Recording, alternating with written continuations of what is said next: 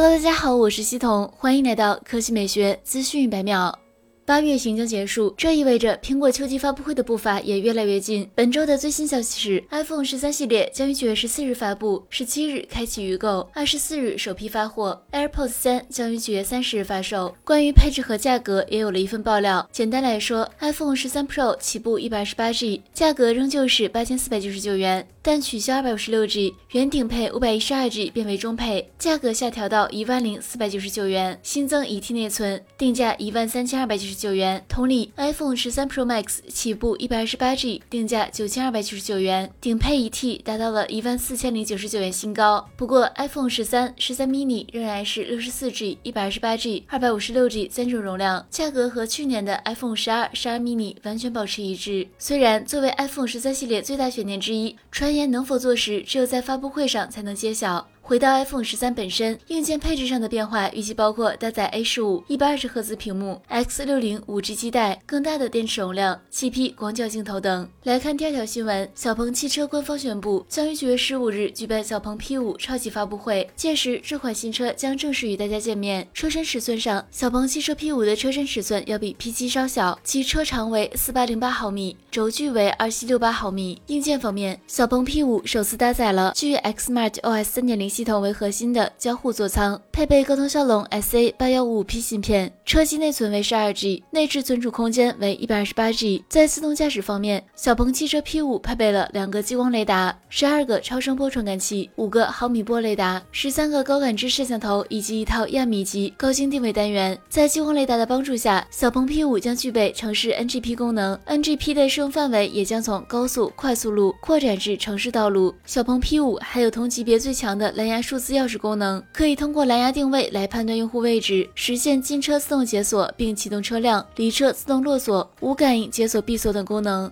续航方面有三个版本，分别为四百六十千米、五百五十千米和六百千米。同时，新车将全系搭载热泵空调，在冬季实现更低的暖风能耗。好了，以上就是本期科技美学资讯百秒的全部内容，我们明天再见。